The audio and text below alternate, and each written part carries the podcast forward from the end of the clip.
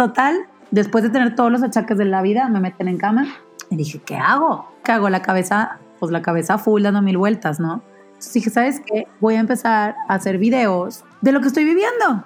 Porque todo el mundo te platica de la maravilla, ay, la bendición, ay, qué maravilla, y tener una vida adentro, ay, gloria a Dios. Y yo decía, ajá, todo eso, pero también está de la fruta.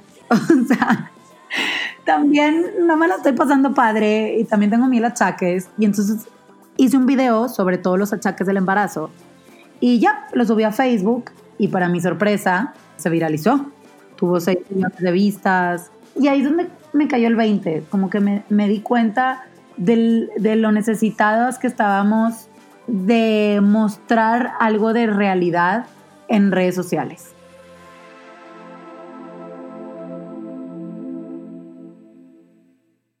Hola, bienvenido a Infusión, qué gusto que estés por aquí. Yo soy Ani Priego y en este espacio hablo con creativos, emprendedores, líderes en impacto social y bienestar. Si te gusta reflexionar y aprender de estos temas, estás donde tienes que estar. Infusión existe porque creo que como yo hay personas que nos gusta sentir que se nos enchina la piel, que necesitamos de repente leer o escuchar historias que nos inspiren otra vez. Aquí los invitados platican de esa etapa en la que se estaban cocinando sus ideas, diluyendo los miedos y mezclándose el trabajo con su talento. Para conocer más de este podcast, entra a mi blog anabit.com. En este episodio de Infusión, de pronto viene la culpa de madre, ¿no? Al andar muy enfocada en mi trabajo y de que digo, ya van dos días que no, que no alcancé a dormir a las niñas. Y ahí es donde entra Diego. Donde me dice, a ver, a lo mejor no estás para dormirlas todos los días, pero le estás enseñando algo mucho más grande y mucho más importante a nuestras hijas, que es que lo pueden tener todo. Que si el día de mañana ellas quieren ser ingenieras civiles, astronautas, poetas, irse con Elon Musk a Marte y estar casadas y tener hijos, no por ser mujeres tienen que escoger entre una cosa u otra, que se puede tener todo. Y eso es mucho más valioso, el verte desarrollada, el verte contenta, el verte que te estás, te estás abriendo tu camino a estar con ellas el 100% del tiempo.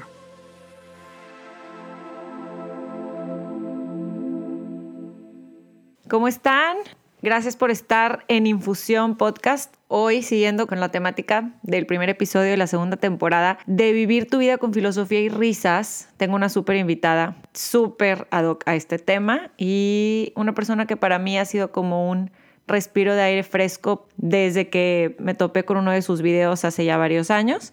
Estudiamos en el, en el mismo lugar, en el TEC de Monterrey, comunicación las dos. Me encantó platicar con ella y poder entender un poquito todo lo que hace, cuáles son sus 800 mil trabajos que siempre platica. Es una mujer súper talentosa, transparente y muy trabajadora. Además, no nada más a mí me ha llegado y me he sentido identificada con todo lo que, platica y lo que comparte en redes sociales, sino ya muchísimas mujeres en Instagram y Facebook y, y demás la siguen porque le gusta romper con ideas preconcebidas de la maternidad y reírse de todo. Es actriz, comediante, TEDx speaker, mamá de tres niñas y un ser humano de pelo y corazón grande. Ella se llama Priscila Faz. Seguramente la conoces de programas de tele como Ya ni llorar es bueno, El albergue y Los héroes del norte. También en Comedy Central pudiste haber visto su stand-up comedy. Y recientemente la has visto en la serie de comedia Julia contra Julia de Televisa. Además, tiene un podcast buenísimo. Nos va a platicar de él. Les dejo aquí la plática. Estoy segura que les va a gustar, que se van a sentir identificadas y sobre todo que el mensaje va a llegar. Ah, tengo 453 hijas y 4.422 trabajos. Em, y ahorita estoy eh, por, bueno, se está abriendo un nuevo trabajo. Bueno, primero que nada, bueno, estudié comunicación en el TEC de Monterrey, mención honorífica, porque hay que decirlo. Claro. No, sí, no de mucho más que para presumirlo, entonces lo voy a presumir. no, no es cierto, sí, sí sirve. Este, pero nunca he trabajado en algún lugar donde me, me lo pidan, me explico, ni siquiera mi, mi título. No, es una cosa rarísima, nadie nunca te lo pide ni lo... Pero bueno, vale la pena Pero no, Exactamente. Lo hicimos lo sabemos y entonces mínimo hay que mencionarlo en este podcast. Soy licenciada en Ciencias de Comunicación y Periodismo. En el TEC de Monterrey, en Monterrey, ¿verdad? En el campus Monterrey, exacto. Y también estuve ahí en difusión cultural, que eso me fascinó. O sea, realmente yo le saqué todo el provecho, todo el jugo posible al TEC. En verdad, amé, amé esa etapa de mi vida. Como que antes de entrar a la universidad mi mamá me dijo, abre tu mente en todos los sentidos. O sea, aprovecha la universidad, aquí es cuando tu cerebro crece y también ábrete nuevas amistades, porque pues durante la prepa fueron las mismas amistades que en secundaria, que en primaria, ¿no? Del mismo colegio que venía, es el SECBAC. Mm. Entonces en la universidad sí dije, ¿sabes qué? Sí, qué padre conocer a diferentes personas, hay muchísima gente foránea que viene a estudiar acá y pues abrir tu mente, ya sabes, no quedarte siempre con las mismas amistades en el borrego y con las mismas conversaciones, que está perfecto, nos adoramos, sigo íntima. Perdón que te interrumpa, pero ¿estás de acuerdo que ese consejo es lo opposite a lo que la mayoría de las mamás dan en la ciudad de Monterrey, de donde somos? o sea, digo, tener amigas no, es que no puedo andar con un foráneo ni siquiera este, conocerlo. No, no puedo, o sea, con foráneo de Monterrey, ¿no? Tiene que ser de Monterrey. O sea, qué consejazo, qué, qué manera de, abrir, de, darte permiso por si no te sentías con esa, capacidad de decir, oye, pues tengo que hacer amigos de todos lados, conocer gente y pensar diferente. Y está bien, me lo están diciendo, me están invitando a... Sí, yo creo que me sirvió mucho eso, sobre todo para estar consciente de eso de que, a ver, estos son los años donde tu cerebro se expande, donde decides para dónde vas a ir, donde se te amplía la cabeza de no creer que, que tu círculo social o, el, o, los lugares donde te rodeas lo son todo en la vida. Exacto. Y me sirvió muchísimo, creo que sí lo aproveché mucho. O sea, estuve en difusión cultural, en teatro, entonces me quedaba en las tardes a estudiar teatro con el profesor Alejandro Cantú, que es buenísimo y pues salir en obras de, de teatro, de difusión cultural del TEC, que la verdad eran muy, o sea, eran muy cuidadas, había mucha preparación de por medio, era todo el semestre eh, trabajando y ensayando para, para la obra. Entonces creo, creo que ahí sí me dieron muchas tablas de lo que es el teatro y de lo que es el compromiso en el escenario. Y yo estaba feliz, feliz de la vida, ¿no? Hice mi grupo de amigas y eran, pues siguen siendo de mis mejores amigas. Justo hace dos días tuvimos la posada y cinco de las siete que somos vivimos en la Ciudad de México y nos dedicamos a cosas relacionadas con, pues, con los medios. Con los medios. Entonces, la verdad es que fue increíble, fue increíble esa etapa de mi vida. Entonces me graduó, ah, no, me voy a estudiar em, a Nueva York de intercambio con el TEC y yo me quería quedar, ¿no? Me moría por quedarme. Y mi mamá, muy inteligente, en lugar de decirme que no, me dijo, ¿cómo no? Claro. Y te doy 100 dólares a la semana. no, salió. Entonces me dice un amigo, pues lo más cercano es la Ciudad de México. O sea, porque yo lo que quería hacer era actuar. Y actuar, pues, o sea, tratando de, vivir de, la actuación, que luego en Monterrey está mucho más limitado. Entonces, me gradué. Aquí te quiero preguntar algo, nada más para saber qué, era como tu tirada en ese momento de Nueva York, es decir, yo quiero hacer películas o quiero Saturday Night Live, o qué, cuál era, cómo te veías en ese momento. Que me imagino que tenías unos que 20 sí, tenía como 21 años. Drama, Uy, uy, uy, a mí me fascina echar la lágrima y llorar a gusto y, y me veía así, o sea, teatro me fascina y cine, como que tele no lo tenía tan claro, pero me moría de ganas, me moría de ganas. Justo en Nueva York hicimos, hice varios cortos porque mi amigo estaba en una escuela donde, de cine, entonces pues, te empiezan a recomendar y, y se como 10 cortos estando allá. O sea, yo dije, ya, esto quiero hacer de mi vida, muchas gracias, bye. Entonces llego a Monterrey y le cuento a mi mamá y se infarta ni. O sea, imagínate que para ella es como, ay, qué linda mi hija que baila flamenco. No espera que tipo, ay, bueno, y y me voy a ir a zapatear por el mundo. O sea, no. Era como, qué linda mi hija y su hobby, qué, qué, qué amena. No me quiero dedicar a esto. Y de algo que mi mamá y mi papá y mi familia en general no saben absolutamente nada.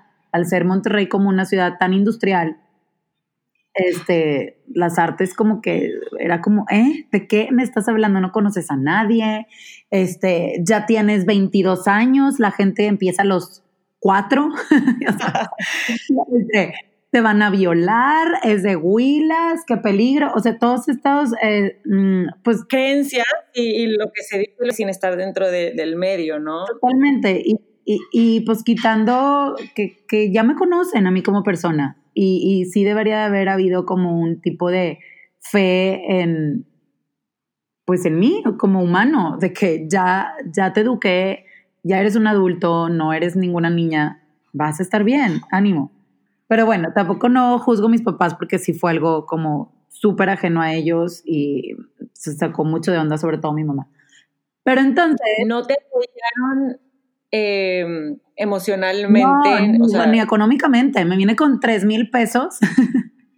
Sí, sí, sí. A la Ciudad de a México. la Ciudad de México con 3 mil pesos y un vuelo de, de Aviaxa, que me costó nada. Ok. Aviaxa, no, bueno. Este, ¿Y cuál era el dream? ¿Cuál era el objetivo ahí? El sueño mexicano de actuar de vivir, de actuar acá, sin conocer a nadie, sin saber nada.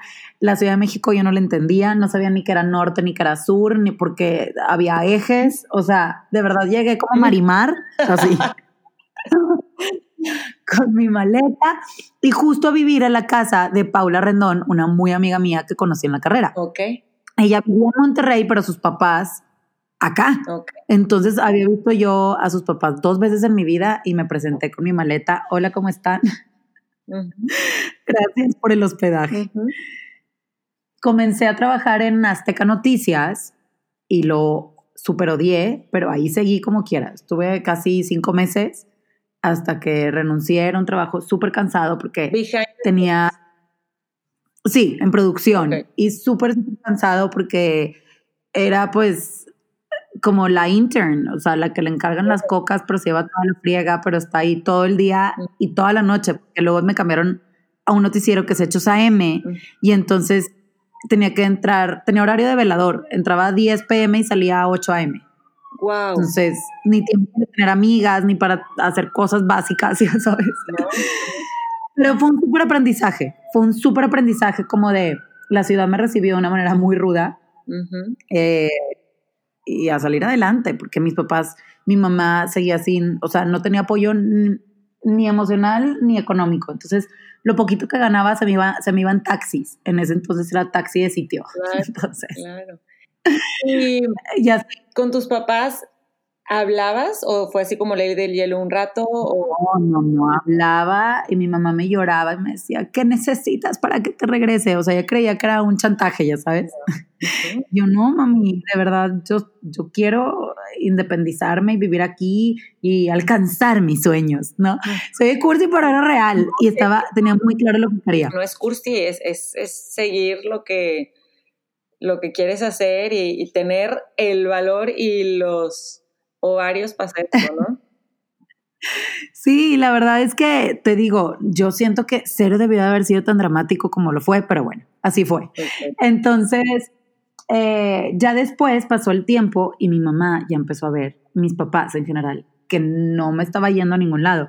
Me salí de Azteca y empecé a hacer publicidad.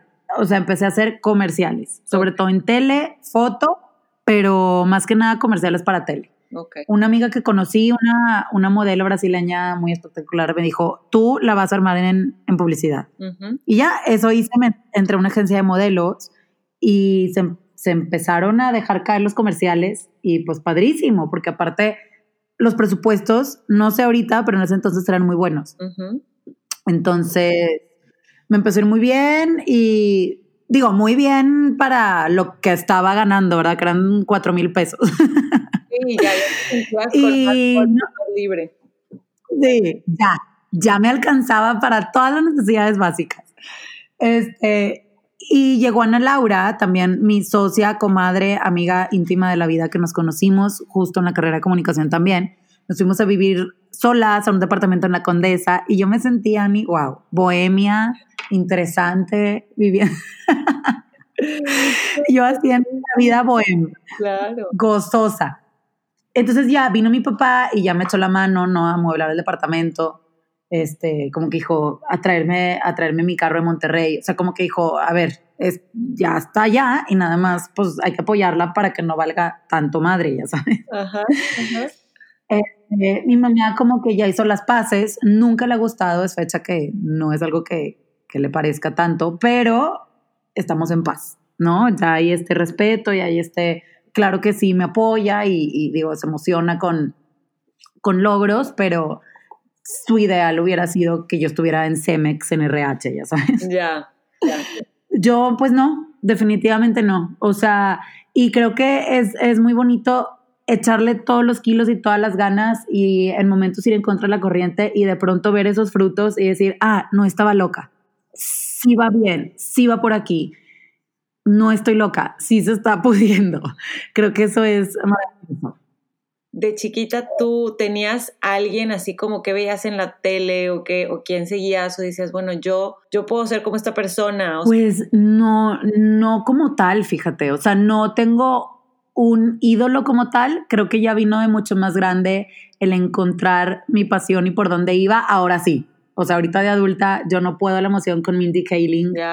Me parece una persona impresionante porque ella se crea su camino, ella escribe, actúa, produce y de una manera con, con mucha comedia, este, da, da, a conocer sus puntos de vista, ¿no? Del feminismo, del ageism, de cómo las mujeres y, y, las personas en general no, con la edad no se vuelven caducas, sino más interesantes eh, represento a las minorías. O sea, se me hace su trabajo increíble y todo a través de la comedia y ella forjándose su camino. O sea, porque no es, no está esperando a que llegue, ¿no? Eh, Spielberg y le entre un personaje.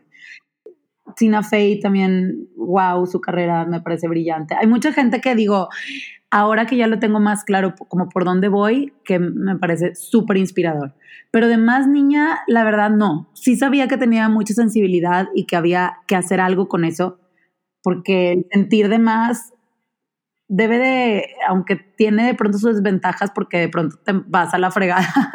Sí, muy intensos los, los ups and downs. Sí, tiene, tiene, o sea, tienes que hacer algo con esta creatividad y con esta sensibilidad que tienes y eso sí lo tenía claro, pero no sabía por dónde, nada más decía, algo tiene que suceder con esto, no nada más sufrir de más.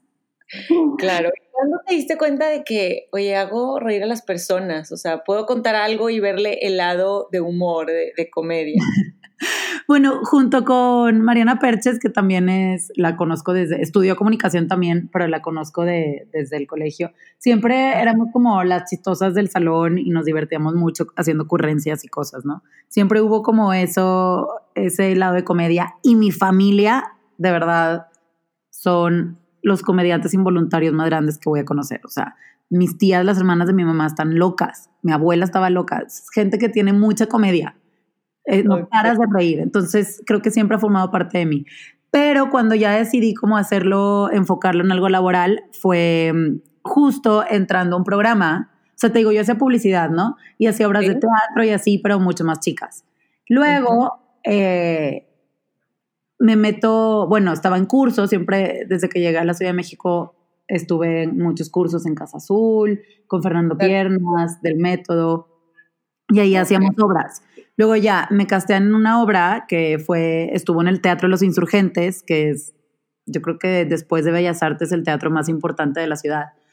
Este, y me, me fascinó, me fascinó. Estaba maravillada, era de comedia.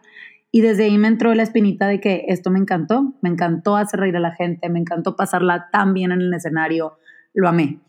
Después entró a una serie bueno, un programa que se llama Ya ni llorar es bueno, donde todos, eh, todo el elenco era comediante. Todos hacen stand-up comedy. Y de hecho, hoy en día son los, pues son los más, de los más importantes en el rubro y son los que tienen todos los especiales de Netflix.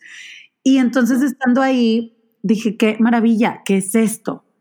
Este, Gon Curiel, que además ahorita es mi compañero de podcast, amigo, colega. que está bien padre el comercial.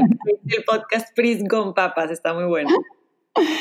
bueno, él conducía, era el conductor principal, era un noticiero con comedia, y todos, estaba Alex Fernández, Manuna, Franevia, eh, Eduardo Talavera, el Conde Fabregat, em, gente padrísima que hacen stand-up. Entonces ahí me enseñaron, con Curiel, me dio un curso y me fascinó comenzar a escribir. O sea, dije, ¿qué es esto? ¡Qué maravilla!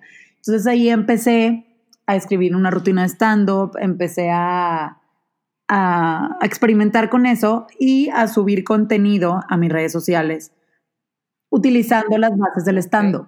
Entonces, lo hacía totalmente por diversión, así, con mi, con mi, con mi computadora le picaba en Photoboot el video y comenzaba a hablar, pero la respuesta de la gente fue padrísima, fue padrísima porque pues daba risa. Y entonces empezaron, era Facebook en ese entonces, entonces empezaron a compartirlo, empezaron a dar como padre el feedback y así, y pues me pareció demasiado divertido, demasiado divertido. Entonces ahí comencé. Solo stand-up. No, no habías empezado como a hacer sketches o eran sketches, eran sketches, pero como con el formato, o sea, funcionaban porque utilizaba el formato del stand-up, ¿no? De, de ciertas ahí reglas que hay para que un chiste funcione y demás. Entonces, pues empezó a funcionar muy bien. Y, y bueno, estuve dos años en ese programa, luego ya ahí también digo, me casé, me embaracé, eh, seguí haciendo. Hiciste un fast forward ahí. Cuéntame, empezó a, a, fluir, te empezaste a dar cuenta pues de, otro, de otra área de, del show business, de la industria, que era la, la comedia, el stand-up pero ¿en qué momento conoces a tu esposo y qué momento te da también una relación? Porque, y lo permites tener una relación, porque también cuando estás tan enfocado en el trabajo y en cumplir tus metas, como que le dices, ay, no, espérame tantito a ese, a ese pedazo de, del país de la vida. Totalmente. ¿No? A la o sea, yo conocí a Diego justo cuando estaba más sola y explotada y triste que fue cuando estaba en Azteca cuando tenía este trabajo de noche. Entonces, por el Cejas, que es un amigo en común, este, vi en el BB Pin en esos entonces que decía en DF. Y era el DF, no la Ciudad de México. Entonces, le escribí, nos vimos y en, en una comida, y ahí conocí a Diego y me encantó. Y fue, yo acababa de llegar, entonces mi mamá me decía, ¿y con quién estás saliendo? Y es que me gustó un niño de Guadalajara. Mi mamá, ¿cómo? Digo, se reía. Me decía, te fuiste a una ciudad con 28 millones de personas para sacar un nombre de otro pueblo. y pues, es lo que me gustó. Ahí se juntan todos. Sí, sí. Y entonces eh, nos conocimos, pasaron como cuatro meses y fuimos novios y tuvimos una relación de lejos cuatro años. No. Ok, él vivía en Guadalajara. Como dos años y medio, como dos años y medio y luego se vino para acá. Él vivía en Guadalajara. Nos veíamos cada 15 días eh, y sí, mucha gente me decía, es que no estás enfocada, es que si ese tiempo que tú te vas a Guadalajara lo enfocarás acá. Pero yo tenía claro que no, justo, ok, a lo mejor sí sacrificaba tiempo y concentración, pero estaba como nutriendo otro lado de mi vida que, que, que, quería y que, y que hoy en día, digo, además de que lo amo y estamos casados, laboralmente creo que es importantísimo para mí. O sea, alguien que me apoye, que para todo me echa porras, me sigue la onda en todo. Tipo, quiero hacer un sketch, ah, bueno, ok. Ahora quiero hacer stand-up, bueno. Eh, ahora quiero escribir, bueno, está bien. o sea, y me da feedback y es el primero en que se emociona, el primero que se pone nervioso, el primero que lo hace funcionar, ¿no? De pronto yo digo, tengo llamado y la niña, no te preocupes, yo me encargo, eh, lo solucionamos. Creo que, creo que hasta laboralmente, además de obviamente todo que pues formamos una familia, que, es mi base y mi todo. Laboralmente, si lo pienso fríamente, es mi mejor apoyo y, el que más me echa porras y que me hace ir por más. Me encanta cómo lo dices y cómo lo describes y que, la verdad, qué buena suerte que fue la persona que, que la encontraste a los cuatro meses de haberte ido a, a la o sea, y que haya sido él, porque cuántas, cuántas relaciones también no, no se dan o, o te tienen frustrada o, te, o la otra persona, mujer, hombre, no entiende, respeta, valora tu trabajo, o sea, que, que te, te impulsó al contrario, acabo de entrevistar a una mujer, Valeria Guerra, que va a salir en el podcast, que escribió un libro con Tatiana Cloutier que se llama Parejas Pareja. Creo que ya está en todas las librerías, pero entrevistaron a los hombres de mujeres que, que, Tatiana y Valeria admiran, exitosas en diferentes áreas. Y era, entonces sacaron como varias conclusiones de qué tenían esos hombres en sus vidas, en sus infancias, para poder ver, así como dices tú, que te ve Diego a ti, tu esposo a ti, en, en el tema de de, oye, la, somos, somos un equipo, ¿no? Y yo te valoro tu trabajo y respeto lo que haces y estamos juntos y, y qué padre, digo, primero como pareja y luego ya como familia, porque pues si no tienes las bases bien está cañón. Totalmente. Suena increíble ese libro, ¿eh? Hasta si lo pienso como de, como fríamente, creo que ha sido de lo mejor que me ha pasado en mi carrera, porque definitivamente para mí, y Diego, y lo hablo ahorita en mi TED Talk, que ya va a salir Felicidades, este, que diste una, la quiero escuchar, qué padre. Ay, muchas gracias. No, y de verdad sí, porque de pronto viene la culpa de madre, ¿no? Al andar eh, muy enfocada en mi trabajo y, y, que últimamente, pues gracias a Dios me han llegado muchas ofertas de trabajo y, muchas cosas. Claro que de repente me entra la culpa de que digo, ay, ya van dos días que no, que no alcancé a dormir a las niñas. Y ahí es donde entra Diego. No me dice, a ver, a lo mejor, a lo mejor, sí, y, a lo mejor no estás para dormirlas todos los días o para ir por ella todos los días al colegio, pero le estás enseñando algo mucho más grande y mucho más importante a nuestras hijas, que es que lo pueden tener todo. Que si el día de mañana ellas quieren ser ingenieras civiles, astronautas, poetas, irse con Elon Musk a Marte y estar casadas y tener hijos no por ser mujeres tienen que escoger entre una cosa u otra, que se puede tener todo. Y eso es mucho más valioso, el verte desarrollada, el verte contenta, el verte que, la estás, que te, estás, te estás abriendo tu camino a estar con ellas el 100% del tiempo. Dice, creo que es mucho más valioso lo, lo que le estás enseñando con el ejemplo.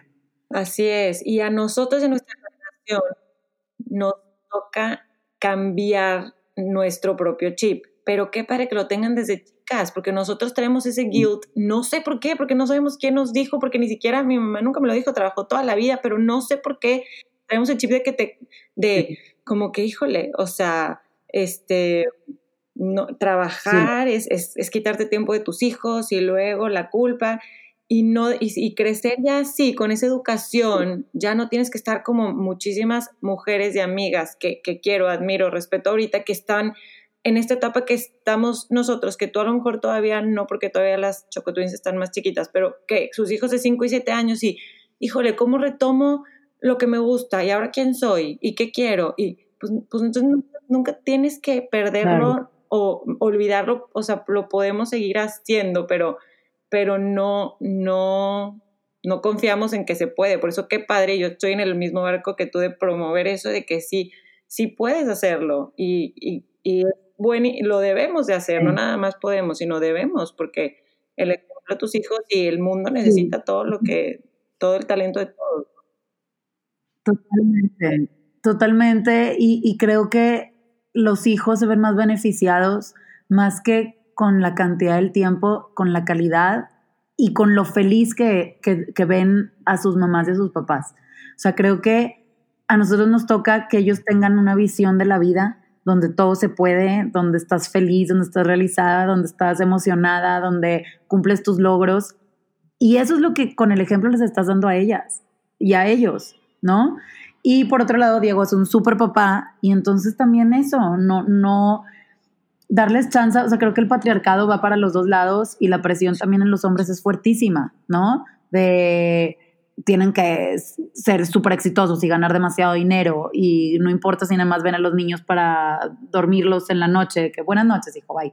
Eh, ciertas cosas le tocan a la mamá, ciertas al papá y es como, no, a mí me parece maravilloso que ayer justo tuvimos un playdate y habían dos papás, las mamás estaban, estaban chambeando y eran dos papás y dije, es que de esto se trata, de esto se trata, que los niños también crezcan y se diviertan con sus papás, no nada más con las mamás etcétera. O sea, creo que está pasando algo súper bonito hoy en día. Me encanta ver que el mundo está girando como a ese lado. hay equidad y donde nuestros hijos entienden que ser hombre y ser mujer puedes tener el mismo éxito laboral, puedes disfrutar a tus papás en jugar a las 11 de la mañana en un arenero. o sea, que, que, que, todo se puede, que todo sale y todo se puede teniendo, uh, yo también con la ayuda de, de, un equipo, ¿no? Que somos Así es, es y yo. Escogiendo, escogiendo las personas, buscando ayuda con las, y buscando parejas este, que, que tengan esas, esas cualidades. Quiero, hicimos un, hicimos un paréntesis, pero me gustaría regresar un poquito mucho más atrás a un tema que también me gusta siempre platicar. Hablabas de tu, una socia, una amiga que ha sido súper importante en tu vida.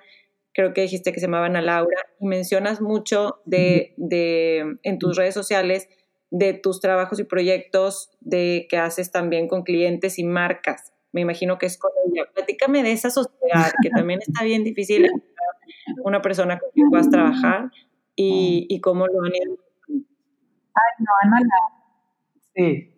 Ana y yo nos llevamos perfecto, nos llevamos perfecto, te digo, desde nos conocimos en la universidad, siempre estuvimos en todos los proyectos que se nos ocurrían dentro de la universidad juntas.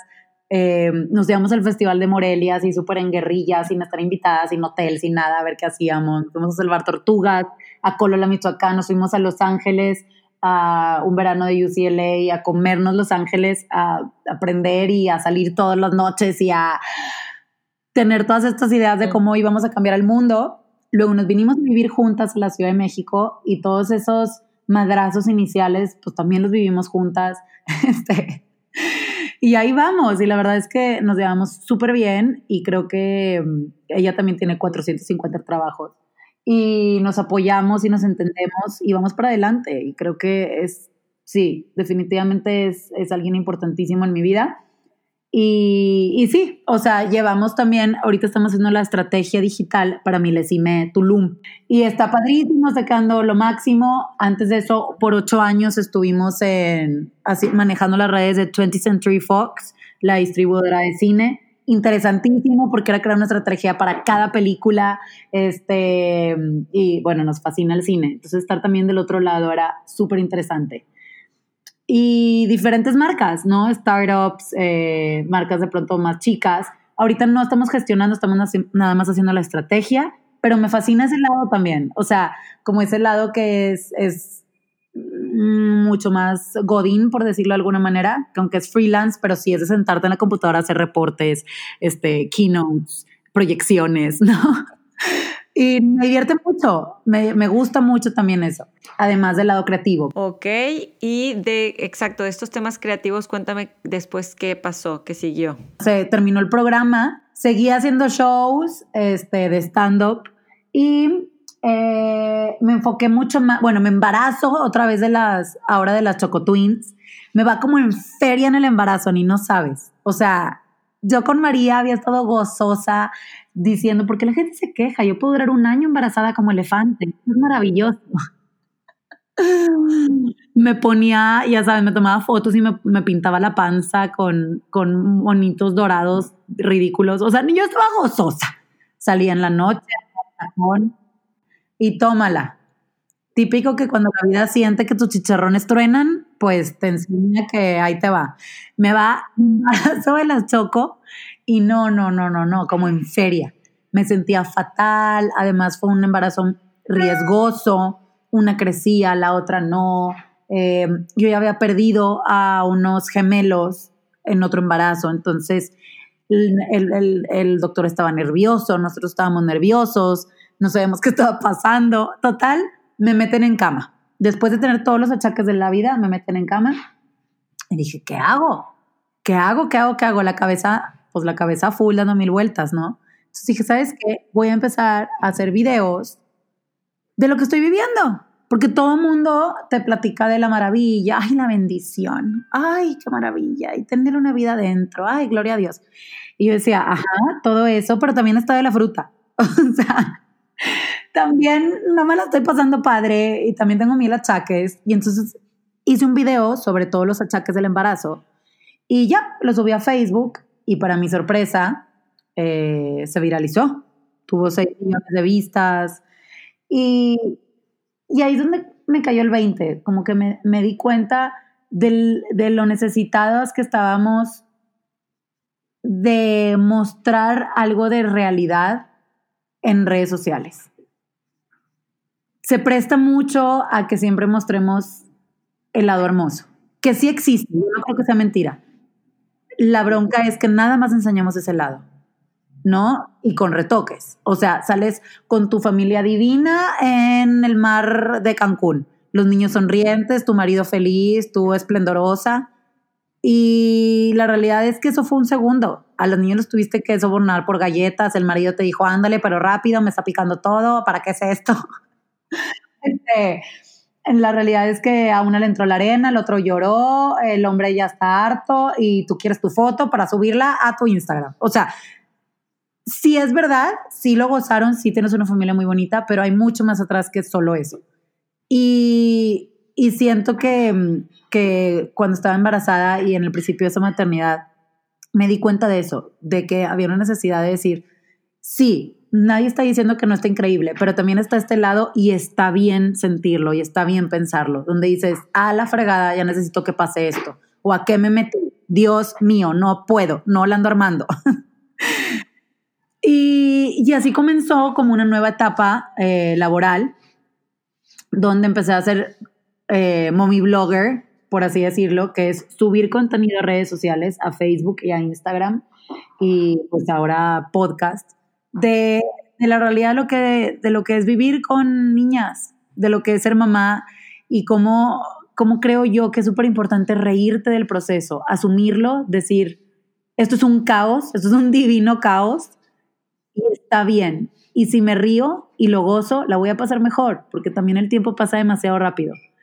Entonces, estamos en búsqueda constante de una perfección que es utópica, que no va a llegar jamás, no, no te vas a frustrar y la vas a pasar mal.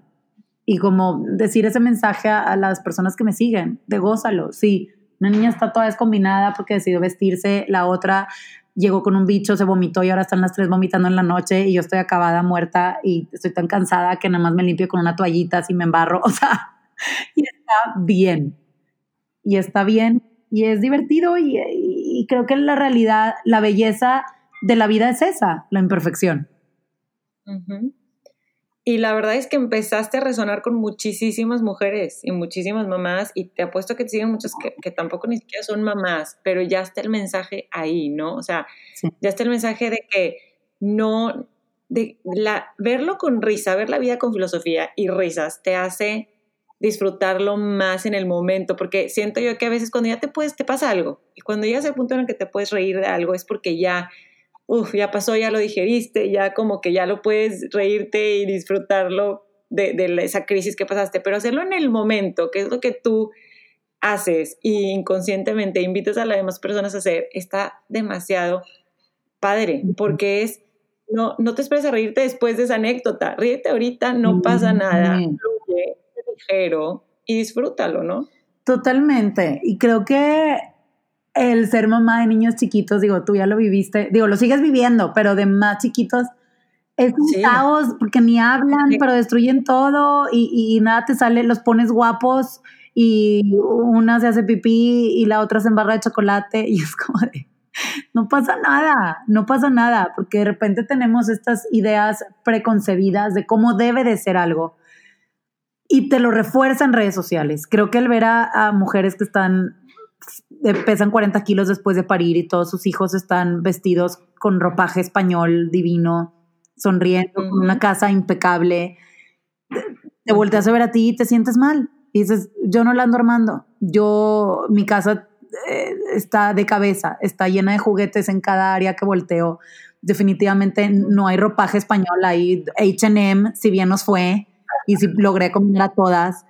Y, y, una sale movida y la está gritando y, y entonces creo que un poquito de realidad y de normalizar el caos, pues nos echa la mano a todos. O sea, dices, ah, mira, no pasa nada, esta mona también está valiendo madre igual que yo y se la pasa bien.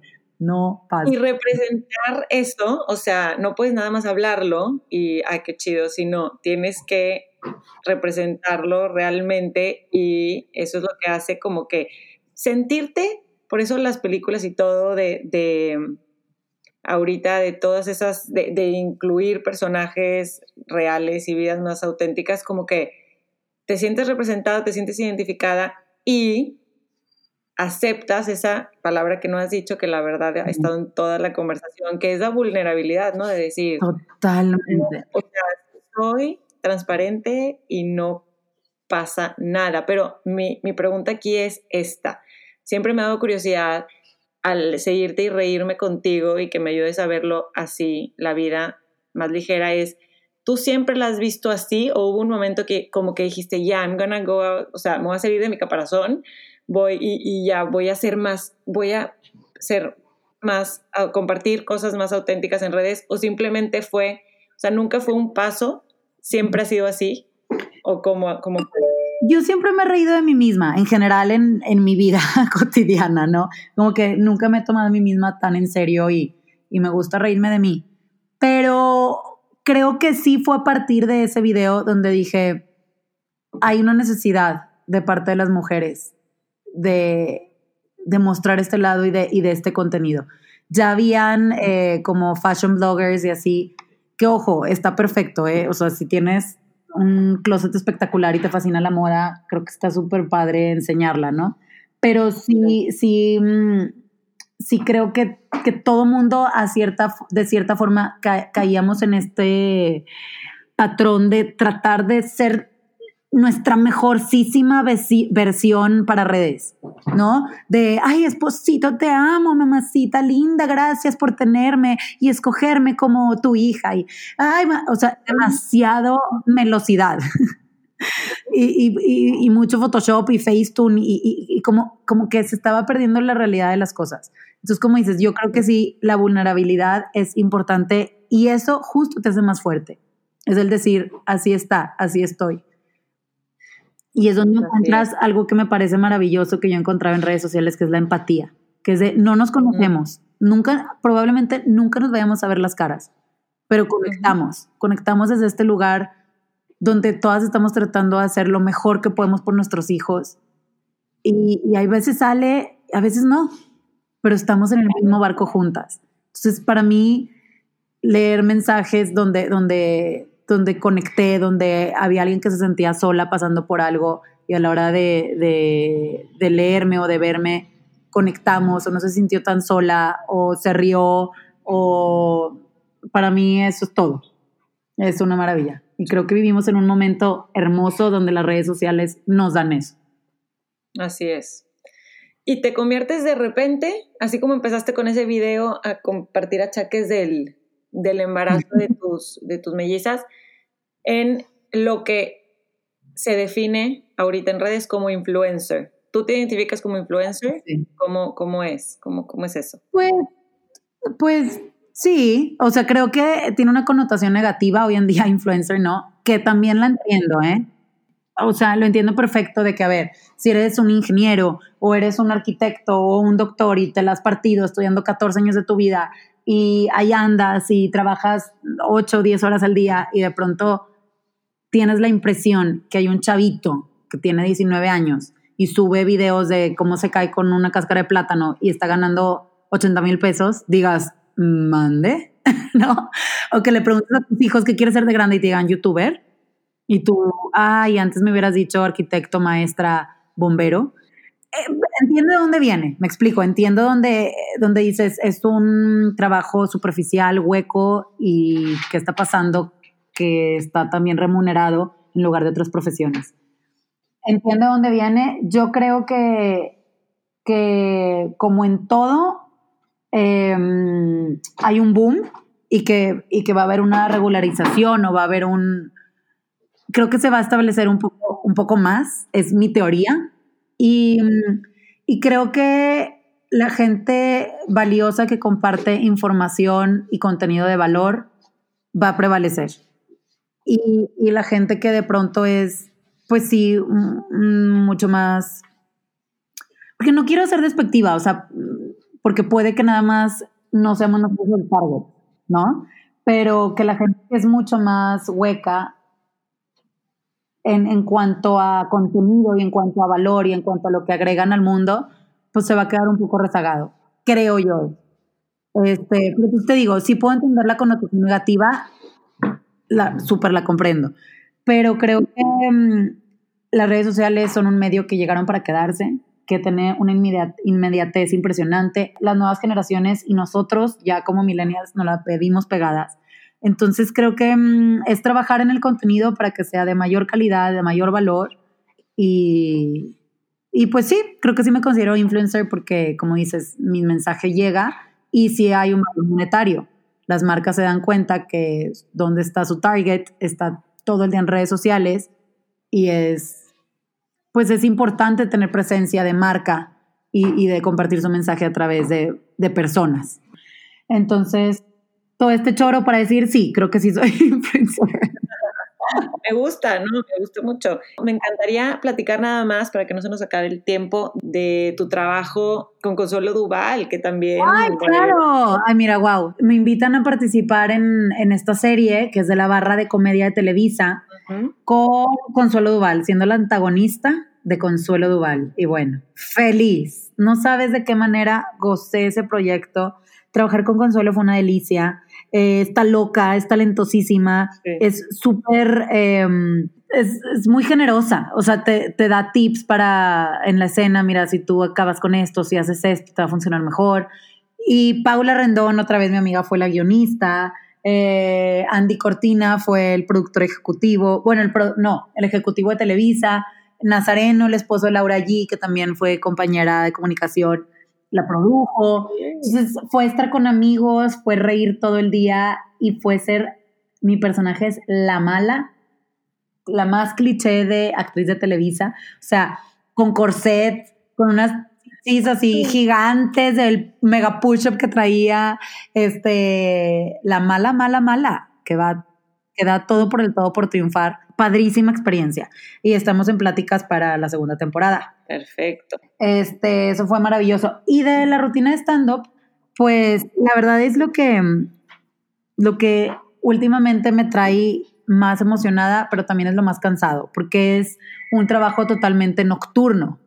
Este, es, pues eso, está, es, escribir tus ideas, todo el tiempo estar escribiendo, generando. ¿Qué tanto tiempo te toma? siento que no sabemos realmente el trabajo que es, como que se ve tan natural cuando ves un stand-up que no sabes realmente lo que te toma sentarte, escribirlo, probarlo y todo esto, ¿no? Muchísimo tiempo. Sí, no, deja tú, hasta para mis copies en Instagram me tardó años. O sea, a veces han habido copies que me tardó tipo tres horas. Tres horas. Y luego ya te vuelves mucho más, ya te fluye. Pues sí, no porque de repente se te ocurre, o sea, sí, todo el tiempo estás como pensando en comedia, pero de repente sí hay posts, sobre todo los que son de colaboraciones de marcas, que digo, madres, ¿cómo le saco comedia a esto, no? Y entonces escribo una cosa y luego se me ocurre otra y luego la mejoro y luego... Entonces, sí, sí requiere tiempo. Eh, es padrísimo. Y para el stand-up tienes que estar escribiendo constantemente y tallereando con, con otros compañeros comediantes de que le quito, que no. Ir a micrófonos abiertos. Entonces, hay micrófonos abiertos, em, son bares que hay un micrófono. Y entonces vas y te anotas en una lista y te dejan probar de cinco minutos en cinco minutos. Y ahí vas viendo si cayó el chiste, o sea, si se rieron, no se rieron y qué muevo para que sí funcione y así te vas de cinco en cinco hasta que completas eh, una rutina. Y después tienes shows. De nuevo, todo es nocturno. Eh, entonces hay varios colectivos que me invitan a participar, a abrirles. Y también tengo shows privados, que es cuando marcas te invitan a, hacerles un show, ¿no? Que ahí es donde, donde es un reto, porque también es como muchas veces como escribir para la marca Justo con yo acabamos de hacer un, un, show padrísimo para una empresa que se llama Interprotección, que eran 600 personas, su posada y 7 horas de conducción con stand-up. Y resultó maravilloso. No, no sabes lo bonito del show. Pero obviamente es escribir previo, es eh, platicar mucho con la empresa, cuáles son sus lineamientos, chistes locales, eh, que así se puede, que no.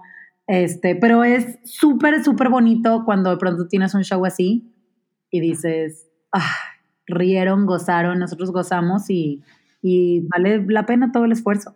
Y también mi podcast. No he hablado del podcast y del TED Talk. Cuéntame cómo sale esa, esa idea de, del Prisgon Papas. Bueno, ya nos llevamos súper bien desde que estábamos en Ya ni llorar es bueno, que de eso fue hace como ocho años. Y entonces eh, comienza a ver el boom de podcasts, ¿no? como comprenderás. Yo tenía planeado hacer mi podcast como de maternidad y en eso Gon me invita y dije, va, le entro. Creo que Gon es súper talentoso, le aprendo muchísimo en cuestión de stand-up y de comedia. Es creo que uno de los precursores aquí en México de stand-up comedy. Y entonces dijimos, vamos a hablar de temas donde siempre esté la perspectiva de una mujer casada con muchas hijas y de un soltero empedernido, este, que tiene un loft y que sale todas las noches y tiene un trabajo nocturno y tal, ¿no? Entonces, la verdad, nos reímos mucho. Platicamos de temas totalmente intrascendentales, ¿no? Sé que los animales, este, el pelo, eh, la pubertad y cómo, pues desde dos perspectivas distintas. Y la verdad nos reímos mucho, nos divertimos mucho y sí, y sí la gente, la respuesta ha sido muy linda. Y es eso, es pasártela bien, escucharla, escuchar el podcast a gusto, casi no decimos groserías, es bastante PG y es disfrutarlo y reírte, reírte un rato. Estamos en, en Spotify y YouTube como Pris Papas T2 porque tuvimos ahí un problema técnico, entonces se llama temporada 2. Ah, y del TED Talk, ya pronto saldrá mi TED Talk. Eh, ¿Cómo te invitan? ¿Cómo te, te, te, sientes que te inviten a algo así? Cuéntame.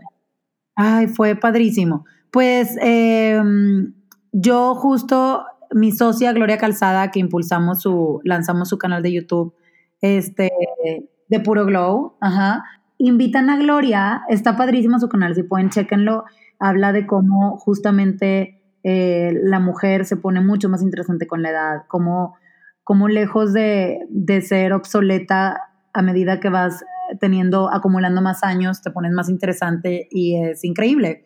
Ella tiene ya 150 mil seguidores, acaba de sacar su libro y Gloria Calzada es una persona maravillosa que me encontré en este camino y es amiga mía y es lo máximo.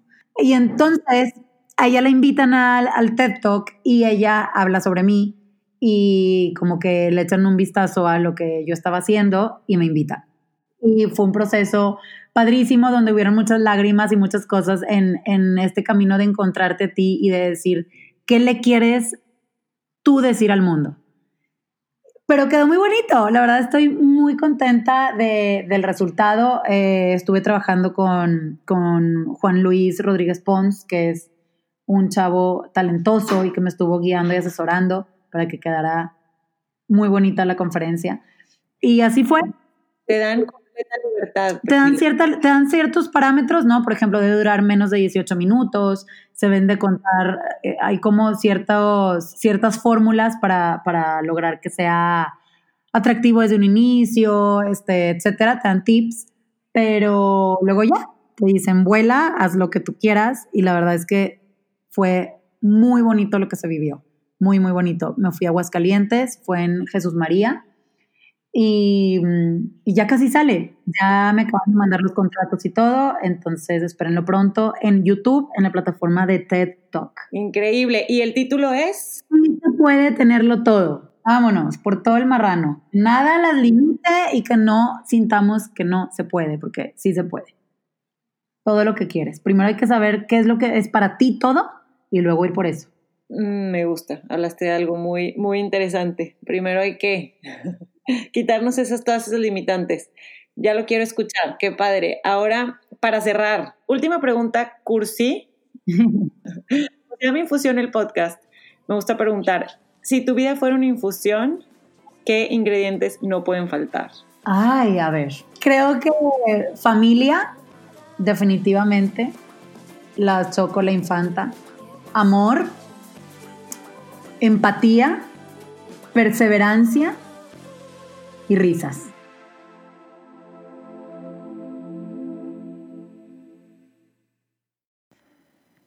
¿Qué les pareció esta conversación con Priscila? A mí me sorprendió.